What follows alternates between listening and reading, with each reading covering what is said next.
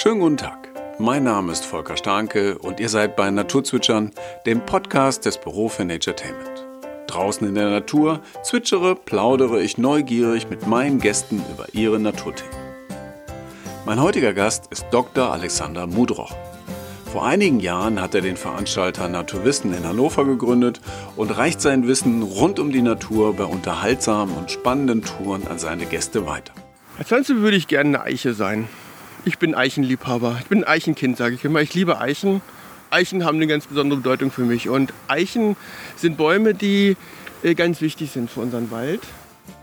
Wir haben einen richtig schönen Spaziergang durch die Eilenriede, dem Stadtwald von Hannover unternommen und leider wird es dabei auch mal so richtig laut, da wir von einem Teil der Eilenriede in den nächsten über den Messeschnellweg mussten.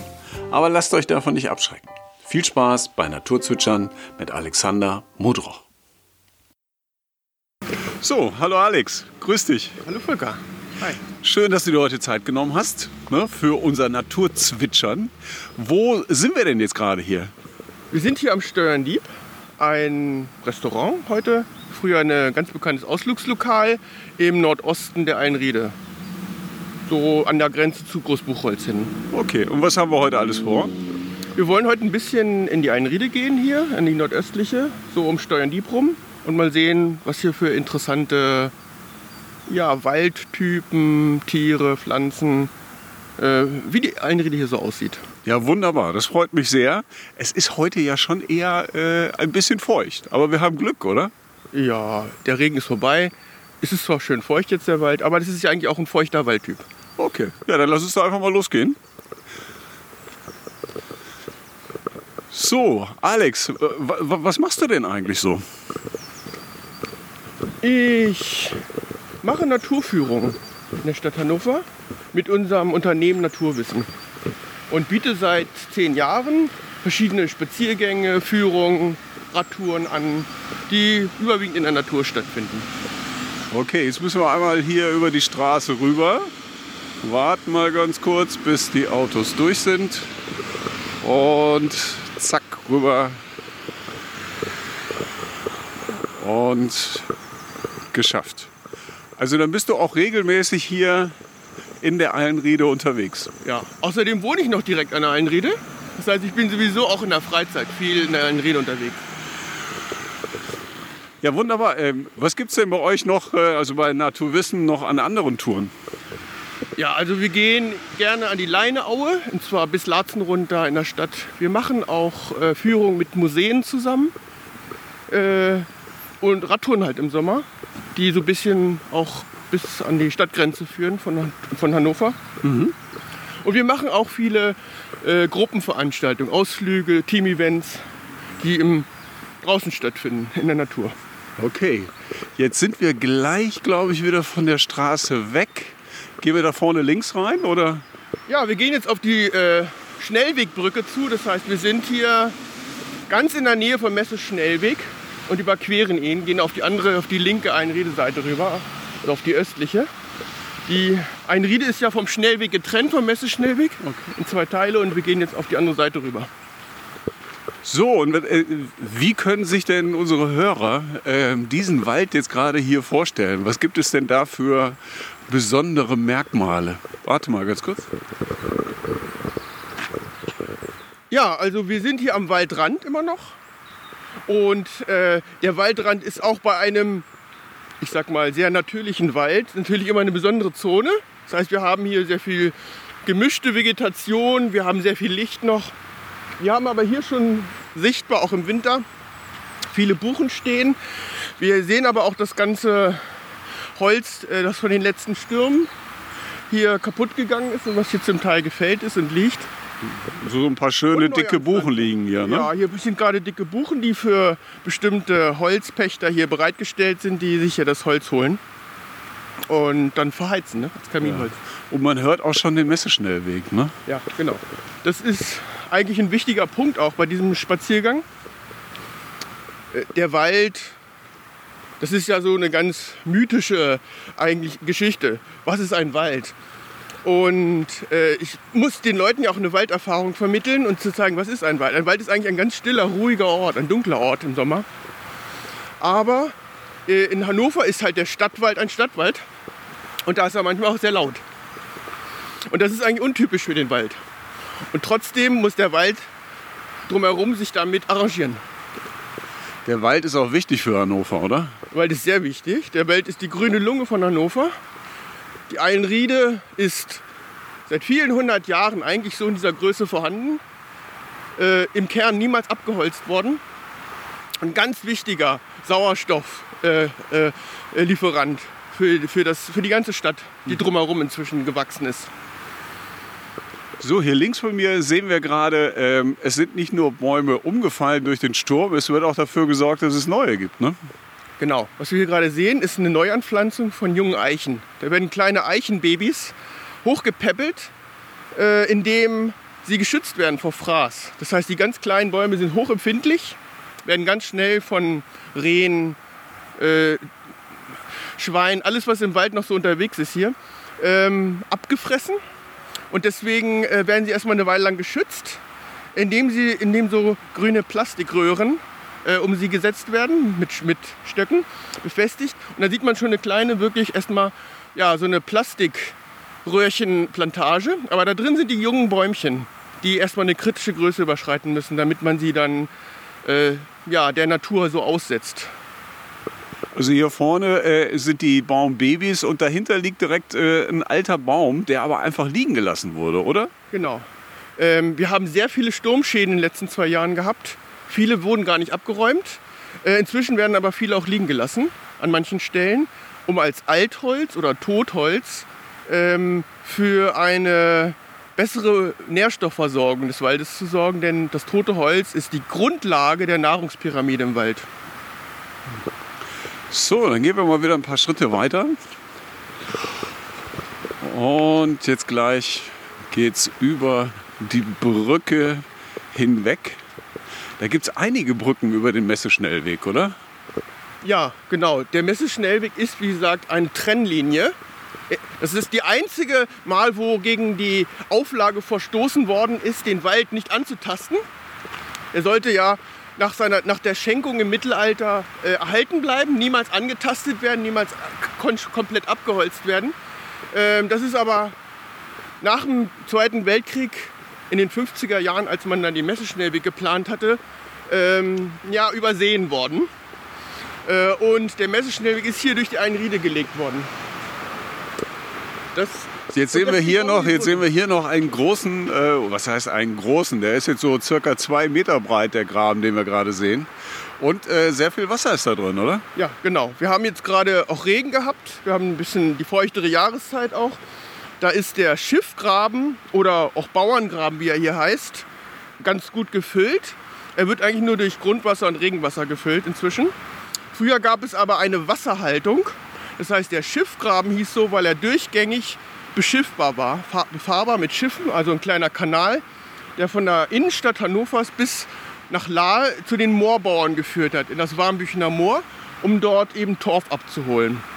Das heißt, für Torfkähne, die hier verschifft worden sind, war dieser Kanal dann angelegt. Äh, und dieser Kanal musste damals mit Wasser versorgt werden, das heißt, es gab eine Wasserhaltung. Und die eine der Wasserhaltungen war am Steuerndieb. Deswegen heißt das auch so. Mhm. Steuerndieb heißt eigentlich Störendieb auf, auf Niederdeutsch. Das heißt, das ist ein, ein Dieb ist ein Tief, also ein kleiner Seitenkanal. Und äh, der hat ein, als Kontrollgraben, würde man auf Deutsch sagen, auf Hochdeutsch, als Kontrollgraben ein, ein Wasserbecken war dahinter, das äh, zusätzlich für eine, äh, für eine äh, permanente Wasserhaltung im Schiffgraben gesorgt hat. Okay. So, jetzt einmal schnell rüber hier, über den Messeschnellweg. Oh, das geht aber ein bisschen steil hoch, oder? Ja, die alten Brücken aus den 50er Jahren sind sehr steil gewesen. Im Winter auch schwer zu befahren, vor allem wenn es glatt ist und zu, be zu begehen. Deswegen wurden dann auch nach und nach mal neue Brücken gebaut, die ein bisschen flacher sind. Also mit dem Fahrrad wäre das jetzt schon ein bisschen schwer. Ja. Wir, wir werden gleich noch über eine andere Brücke rübergehen, die ist extra in den 80er Jahren gebaut worden, damit Fahrradfahrer es leichter haben. Okay, gleich geht es wieder rein in den Wald. Dann können wir den Messeschnellweg hinter uns lassen. Gleich haben wir es geschafft. Ja, ähm, es ist aber. Äh, ich finde es auch pädagogisch ganz wichtig, mal mit den Gästen, die ganz bewusst über den Messeschnellweg zu gehen, damit diese Erfahrung auch gemacht wird, wie laut, wie, ähm, wie stressend das auch ist für jemanden, äh, über diesen Weg zu gehen. Äh, denn das sind die Erfahrungen, die Tiere machen müssen, die diesen Weg irgendwie passieren müssen.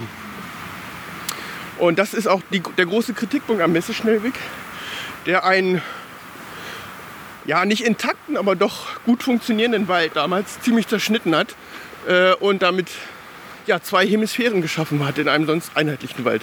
Ja, aber äh, wir sind jetzt, äh, wir sind jetzt gerade über die Brücke gegangen. Äh, Tiere kriegen das gar nicht hin, oder? Viele Tiere schaffen den Weg nicht hier rüber. Der Messeschnellweg ist einfach zu, ja, zu bedrohlich für viele. Selbst Vögel und Insekten fliegen häufig nicht rüber, weil es einfach äh, eine gewisse Lärmmauer auch nach oben hin gibt. Also dieser Lärm ist so mächtig, dass Tiere davon auch abgeschreckt sind. Nur Vögel, die selber drüber fliegen über, diese, über den, die Baumkronen, ähm, können hier bequem rüberfliegen. Äh, aber da oben ist der Stress auch nicht mehr so groß. Ja, wir stehen jetzt hier übrigens am hinteren Teil der Waldstation der neuen. Früher war hier das Vogelschutzgehölz als kleiner Junge. Ich bin in Bootfeld geboren. War ich hier auch mit meiner Klassenlehrerin aus der Grundschule, mit dem Förster hier. Hier gab es einen Revierförster an der, Klee, an der Kleestraße und hier im Vogelschutzgehölz gewesen. Und das war aber in die Jahre gekommen. Das alte Gehege war noch offener gestaltet früher und man hat Anfang des Jahrtausends ähm, ja, die Waldstation gebaut und geplant als neues waldpädagogisches Zentrum hier in der Einriede. Und das ist jetzt eingezäunt. Das heißt, wir sehen es hier nur auf den Zaun. Das Gelände ist nur durch den Haupteingang zu betreten für Gäste. Und erst ab Ostern ist da eigentlich wieder richtig äh, regelmäßig auf. Weißt du denn, was jetzt in der neuen Waldstation alles angeboten wird? Ja, in der neuen Waldstation äh, kann man sehen, wie Tiere im Boden leben. Ähm, man kann sehen, wie ein junger Baum vom, von der Buchecker bis zum größeren Baum heranwächst. Man hat einen Ameisenhaufen. Man hat viele verschiedene Pflanz, äh, äh Pflanzensorten, Baumsorten, die man sich angucken kann. Man hat vor allem das Waldhochhaus als besonderen Clou. Äh, ein Turm, der über die Baumwipfel hinausragt ähm, und eigentlich ganzjährig betretbar ist. Äh, und da kann man richtig oben dann, wenn man hochgeklettert ist, auf die Baumwipfel gucken. Also, das ist fantastisch, oder? Das ist klasse. Denn wenn man von oben den ganzen Wald sieht, die Einriede, sieht man erst, was, äh, wie groß und wie grün Hannover ist. Von oben aus betrachtet. Und ähm, ja, man kommt ja sonst nicht in die Baumwipfel so rein, so einfach. Und im Waldhochhaus kann man durch den Baumwipfel hindurchklettern, so ein bisschen. Mhm. Und sich das mal genauer angucken.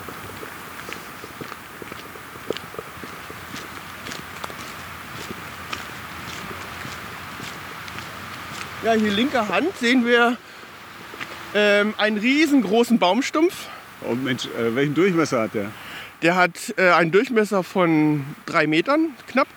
Es ist eine riesengroße alte Eiche gewesen. Ich habe die noch gesehen. Die ist vor anderthalb Jahren erst bei dem letzten großen Sturm umgerissen worden. Das war hier die Großmutter aller Eichen. Die hat einen riesengroßen Raum nach oben hin im Walddach eingenommen, der jetzt verwaist ist. Was schätzt du, wie groß war die? Oder wie hoch war die? Also die war hier 25 Meter locker hoch äh, und hatte, wie gesagt, eine sehr breite Krone hier und hat einen sehr großen Einfluss gehabt hier auf die Umgebung. Das heißt, sie hat einen sehr großen Teil hier dieses Gebiets beschattet. Äh, und äh, natürlich auch ihre kleinen äh, Eichenbabys im Untergrund mit beschützt. Als Großmutter hier aller Eichen. und die fehlt jetzt im Augenblick natürlich hier. Das heißt, wir haben eine riesengroße Öffnung im Walddach, die erst langsam jetzt über die Jahrzehnte wieder geschlossen wird.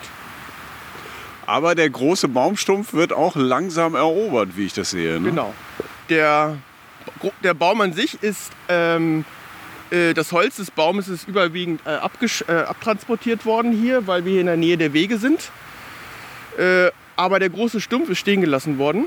Und der wird jetzt langsam von Brombeerranken überrankt natürlich, denn Brombeeren, die lieben den Winter.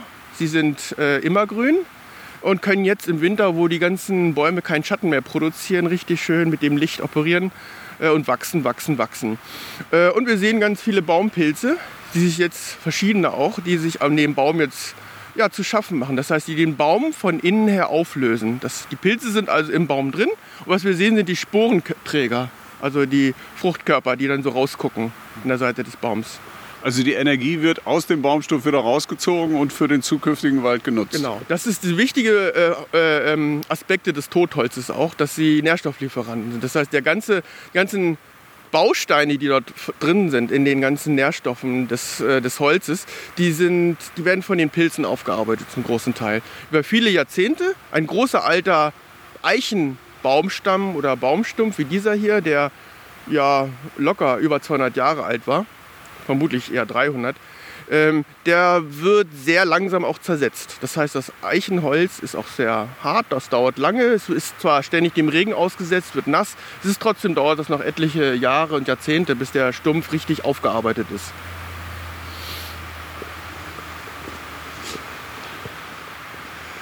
Woher kommt denn deine Verbindung zur Natur? Hast du das immer schon verfolgt? Ja.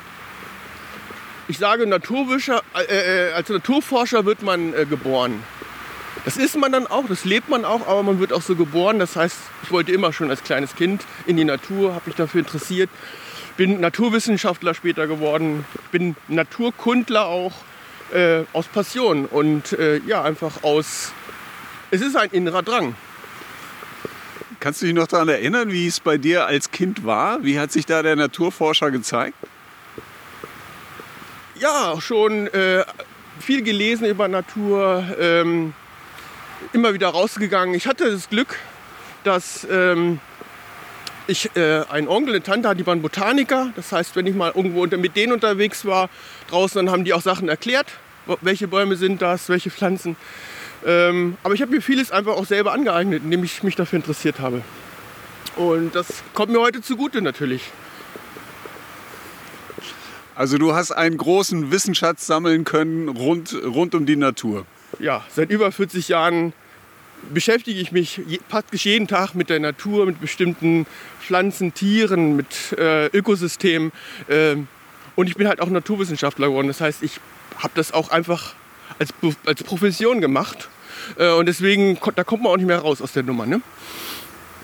Was hast du studiert? Ich habe äh, Geologie und äh, Paläontologie in Hannover studiert habe mich dann aber mit Paläobiologie beschäftigt überwiegend äh, und habe ähm, aber auch Chemie gemacht, äh, Biologie. Also ich habe das schon sehr ganzheitlich, also sehr übergreifend gemacht. So, einmal für mich, was ist die Paläobiologie? Das ist die Biologie der ausgestorbenen äh, Lebensformen und der Lebensräume der Urwelt. Aber ansonsten heutzutage nach den Maßstäben auch der modernen Paläobiologie behandelt. Okay. Ja, also das, was in der Vergangenheit passiert ist, äh, ist auch wichtig für das, was heute hier zu sehen ist, oder? Genau, wir haben in Gestein und in Ablagerungen haben wir Klimaarchive. Wir haben äh, äh, die Dokumentation von alten Pflanzen, alten Tieren. Viele sind zum Teil ausgestorben, aber es gibt auch noch Pflanzen wie zum Beispiel den Ginkgo, den wir seit 120 Millionen Jahren in Ablagerung finden, äh, in Sandstein, äh, den es heute noch gibt. Das heißt, äh, ist es so, dass die Natur sich über viele Jahrmillionen entwickelt hat in den Lebensräumen, in den Klimazonen. Und äh, vieles, was wir in der Vergangenheit sehen, hat wichtige ähm, Auswirkungen in die Zukunft, das heißt nach heute. Und wir können auch von heute in die Vergangenheit gucken und vieles miteinander vergleichen. Das heißt, die grundlegenden Prinzipien waren immer die gleichen. Jetzt sind wir hier an einer Station, da wolltest du, glaube ich, auch hin, oder? Ja, genau. Wir sind jetzt ein bisschen weg vom Messe Schnellweg. Da ist zwar ein großer Damm, der die Geräusche so ein bisschen abfängt, damit Ich glaube, da hinten singt gerade ein Rotkehlchen. Ja. Oder nee, ein Zaunkönig war es, ne? Wir haben jetzt sehr viele Vögel im Augenblick gerade, die sehr aktiv sind in den letzten Tagen. Und wir sind hier in einem ganz besonders schönen Bereich, der, wenn man hier eine Weile steht, vor allem im Sommer, auch ganz toll riecht. Wir haben hier dann sehr viele Tannine, wie sie heißen, und Sapone, das heißt Bestandteile des Baumharzes von, äh, von Kiefern und von Fichten, das heißt von Nadelbäumen. Ja, das stimmt. Das hat man da vorne schon gemerkt. Als wir hier, äh, als wir auf den Weg eingebogen sind, hat sich der Geruch schon verändert. Das stimmt. Genau. Und die ganze Stimmung in so einem Nadelwald, in dem wir hier stehen, ist auch ganz anders. Ähm, das Lustige ist, dass das eigentlich mal eine, eine Baumplantage war. Das heißt einfach nur in den Zeiten, als die Einriede noch äh, bewirtschaftet worden ist, also Holzwirtschaft betrieben worden ist und hier Bäume einfach nur gepflanzt worden sind, um sie dann nach 60, 80 Jahren äh, abzusägen und zu Brettern zu verarbeiten. Ähm, das hat man in der Einriede am Waldrand gemacht eine Weile lang. Heute macht man das nicht mehr. Und äh, ja, diese Pflanzungen von Kiefern und Fichten sind hier noch stehen geblieben. Die hätten eigentlich normalerweise abgesägt und zu, zu Brettern verarbeitet werden müssen. Aber die sind der, ich sag mal, der, der, der Holzsäge ent, äh, so irgendwie entwichen, entwichen. Die stehen hier noch und äh, um sie nicht einfach nur zu fällen und einen Laubmischwald hier wieder zu pflanzen, hat man gesagt, wir, wir lichten die ein bisschen auf. Das heißt, ist, die stehen nicht mehr so dicht wie früher als Baumplantage. Und jetzt haben wir plötzlich ziemlich große Abstände zwischen den einzelnen größeren Kiefern und Fichten, die auch ein bisschen länger wachsen können. Und plötzlich haben wir ganz viel Unterholz. Das heißt, wir haben plötzlich Farn, ganz viel Farn im Unterholz, im Boden. Wir haben auch andere Bodendecker natürlich, auch ein paar Laubpflanzen. Aber wir haben äh, eigentlich das Aussehen und auch der Boden, der hier voller Nadeln ist, ein saurer Boden hier, der äh, zeigt, dass wir hier in einem richtigen Nadelwald stehen. Das sieht ganz stark aus wie in einem borealen Nadelwald. Der boreale Nadelwald oder nördliche Nadelwald ist eine, eine, eine Zone, eine, eine Vegetationszone in Europa, die ganz typisch ist.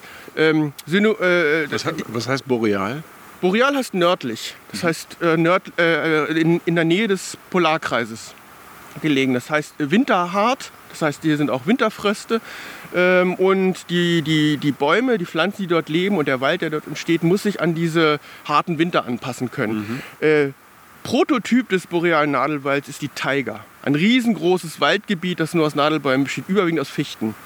Äh, und wir haben hier eine Mischung von Fichten und Kiefern, die hier eigentlich ein ganz zauberhaftes Nadelwaldambiente schaffen, mitten in der Eilenriede, die ja eigentlich kein Nadelwald ist. Ähm, aber das ist ganz herrlich hier mal durchzugehen und das zu riechen, zu sehen, wie sich auch ein bisschen so die Stimmung hier verändert in so einem Nadelwaldtyp. Woraus besteht die Eilenriede ansonsten? Die Eilenriede ist ein typischer Laubmischwald. Dadurch, dass die Eilenriede auch Veränderungen erfahren hat von den Ursprüngen. Das heißt, eine, der ursprüngliche Wald, Eilenriede, ist ein, ein eher feuchter Waldtyp, ein, man sagt ein Sumpf- oder Riedwald, äh, der äh, wo die Baumhöhen auch ein bisschen geringer waren, die Bäume ein bisschen weit auseinander standen und der Boden sehr feucht war.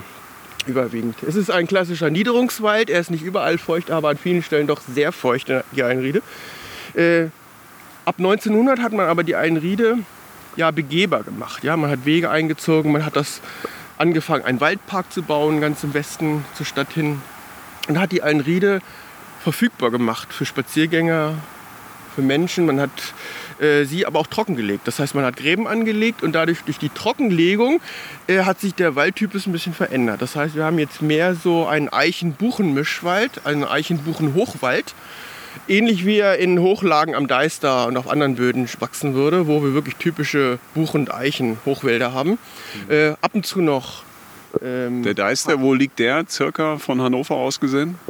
Der Deister liegt nach Westen hin ähm, ja, 30 Kilometer, 40 Kilometer äh, und ist aber auch gut zu sehen von Hannover aus schon als das nächste große Hügelkette, ne?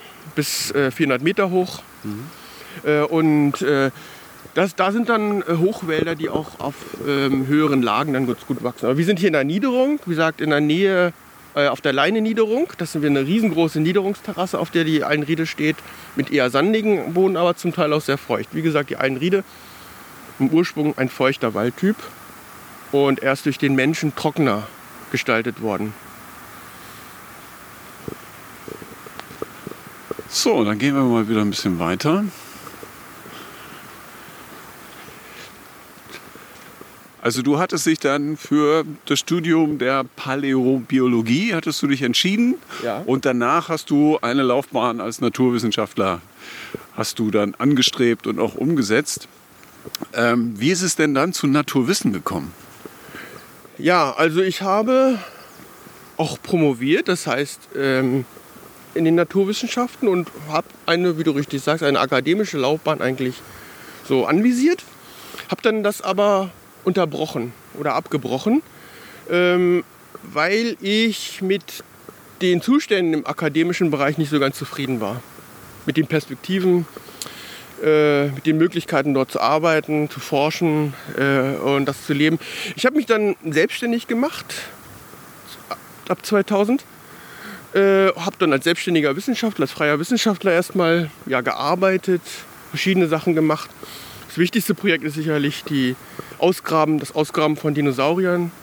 Äh, mit einer Truppe aus Braunschweig vom Museum waren wir im, im Sahel, im Niger, in Afrika und haben dort Dinosaurier ausgegraben. Das war schön, das war gut. Aber schon zu dieser Zeit hatte ich die Idee, was anderes zu machen. Und zwar habe ich festgestellt, dass es einen Mangel an Naturwissen gibt bei den Menschen. Das heißt, Wissen über die Natur, naturkundliche Grundwissen, das in den Dorfschulen früher in Deutschland noch unterrichtet worden ist, wo die Menschen noch rausgegangen sind, was aber heute vielen fehlt.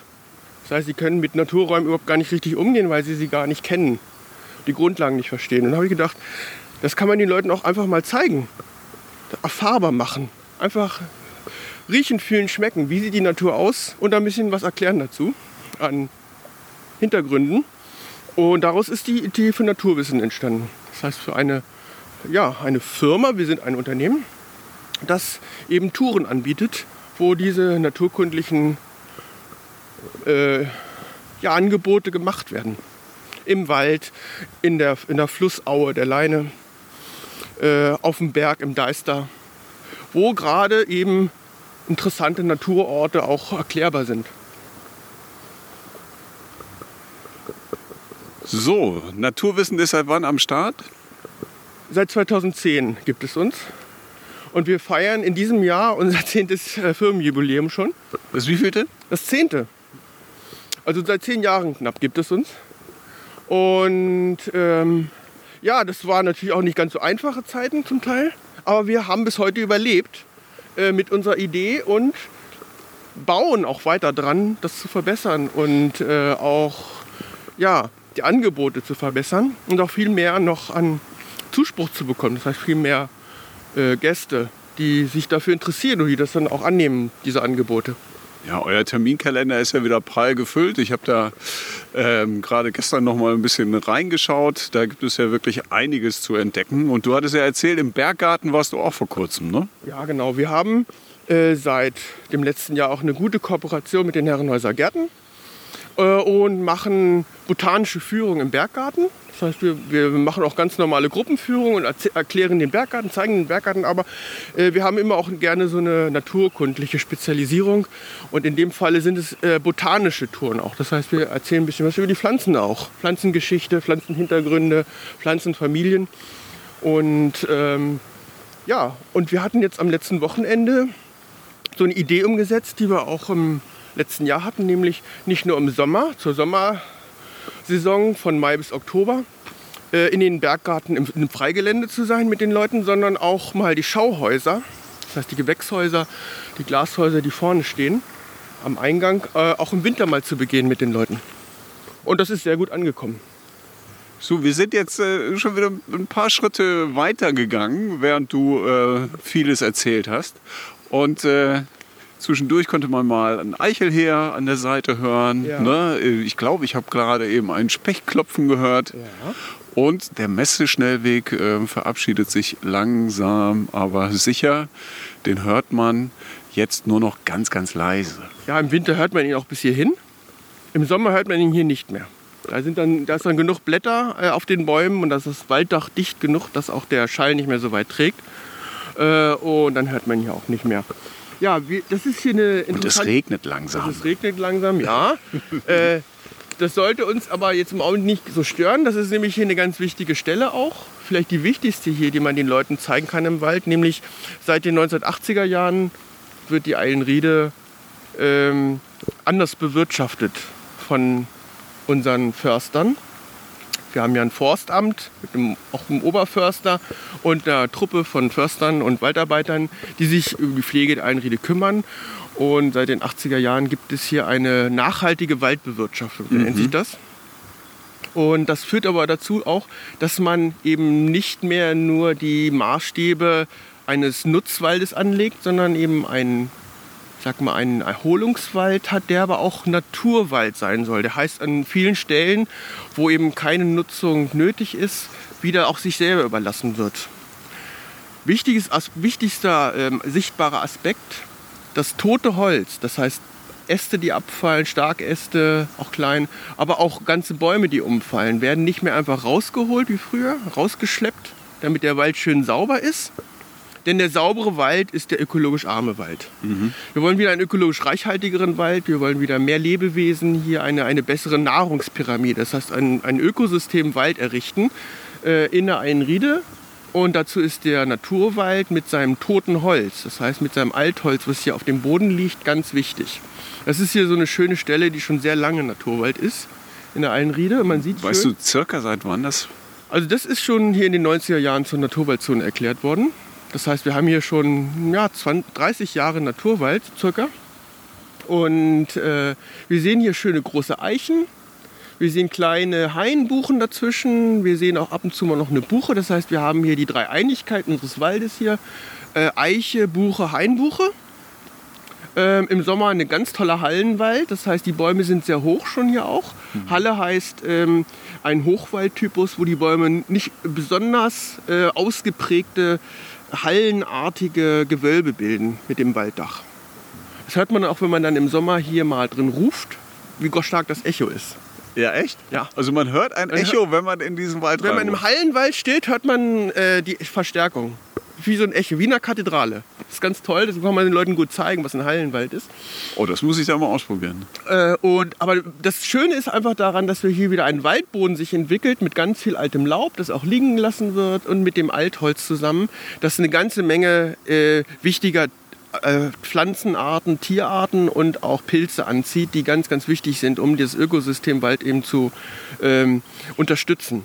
Die, man hat verstanden, dass, äh, circa, dass über 2000 Arten im Wald vom toten Holz abhängen. Das heißt, das tote Holz muss liegen bleiben, damit die Arten alle wieder da sind. Da sind dann auch ganz bekannte Arten wie Nashornkäfer, Schlupfwesten. Da sind der Borkenkäfer natürlich, der Buchdrucker, der immer wieder zu einem Schädling gemacht wird, was aber nur in einer Plantage ist. In einem Naturwald hat er eine ganz wichtige Funktion. Äh, und äh, das muss man den Leuten einfach klar machen, dass ein Wald für sich selber in einen eigenen Kreislauf bildet und sein Funktionssystem hat, das sich über viele Jahrmillionen eingespielt hat. Und für alle Arten, auch die großen Bäume, die als Ikonen in der Mitte stehen, erfüllen ihre Funktion und ihre Aufgabe in diesem natürlichen System Wald. Und hier kann man es so ein bisschen sehen an diesen Stellen, was das bedeutet. Super.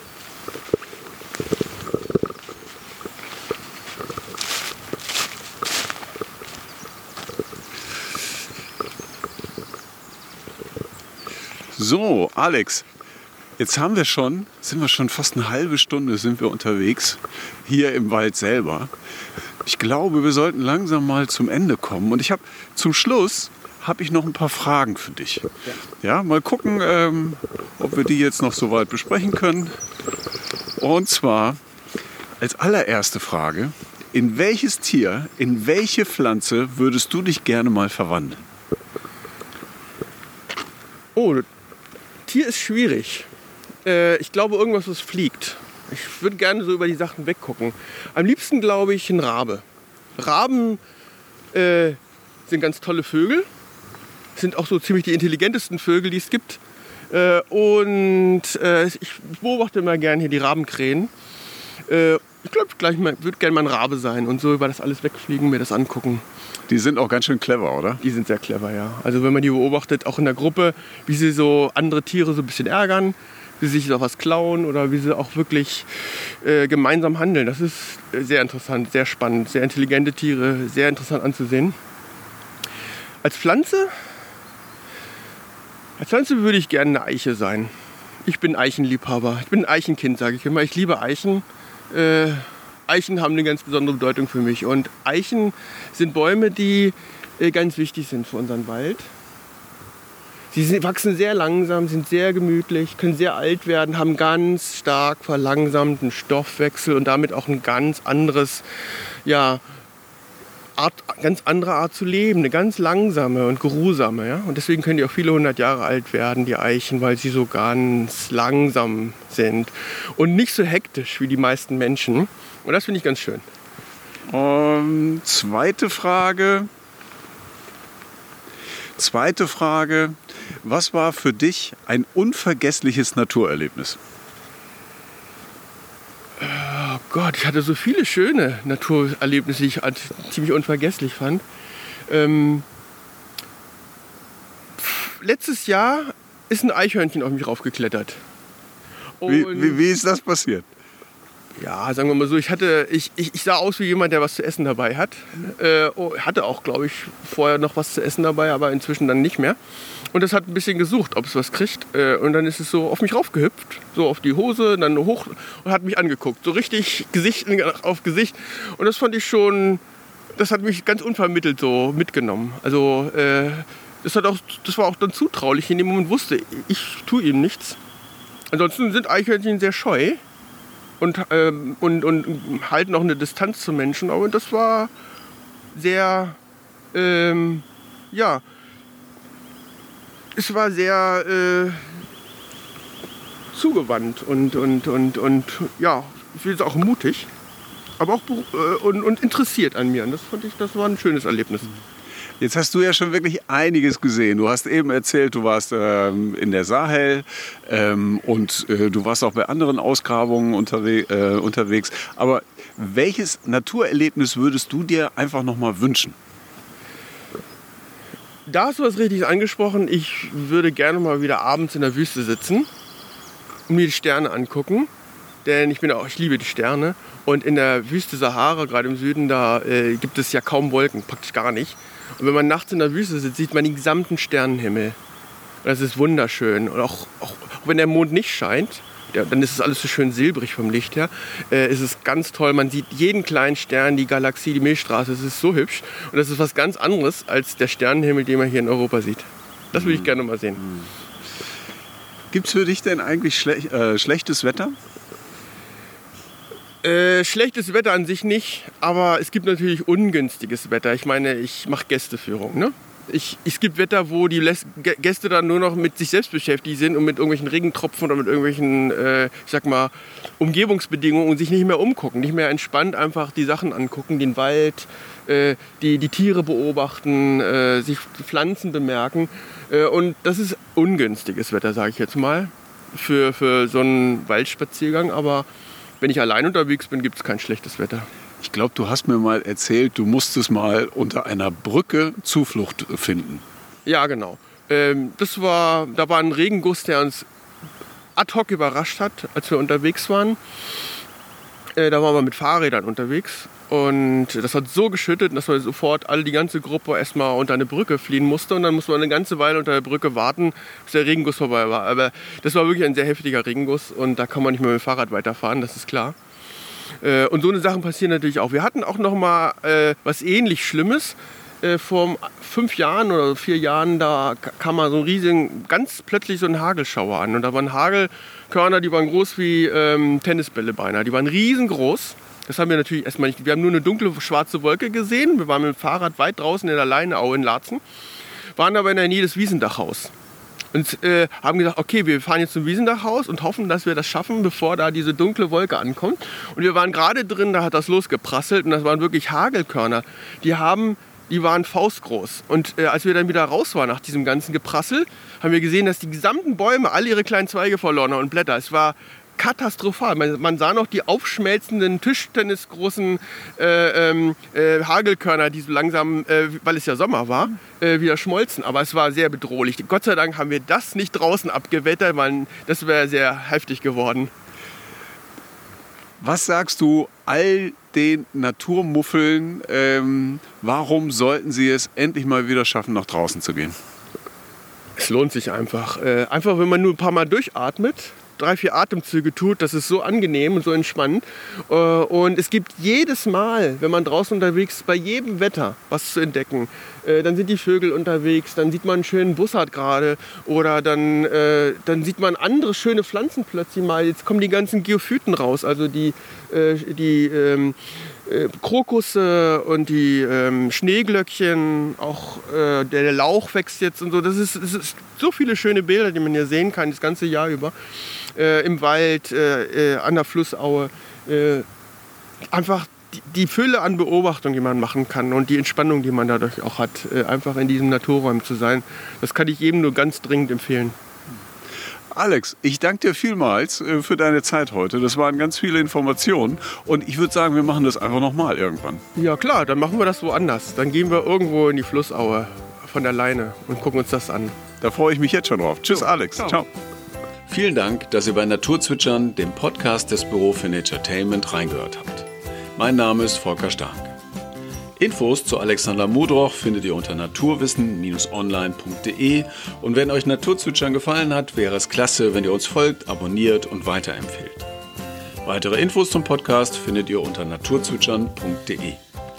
Und auch wenn die Zeiten gerade mehr als angespannt sind, alleine zu zweit oder im Kreise unserer Familie dürfen wir ja raus. Also genießt die Natur.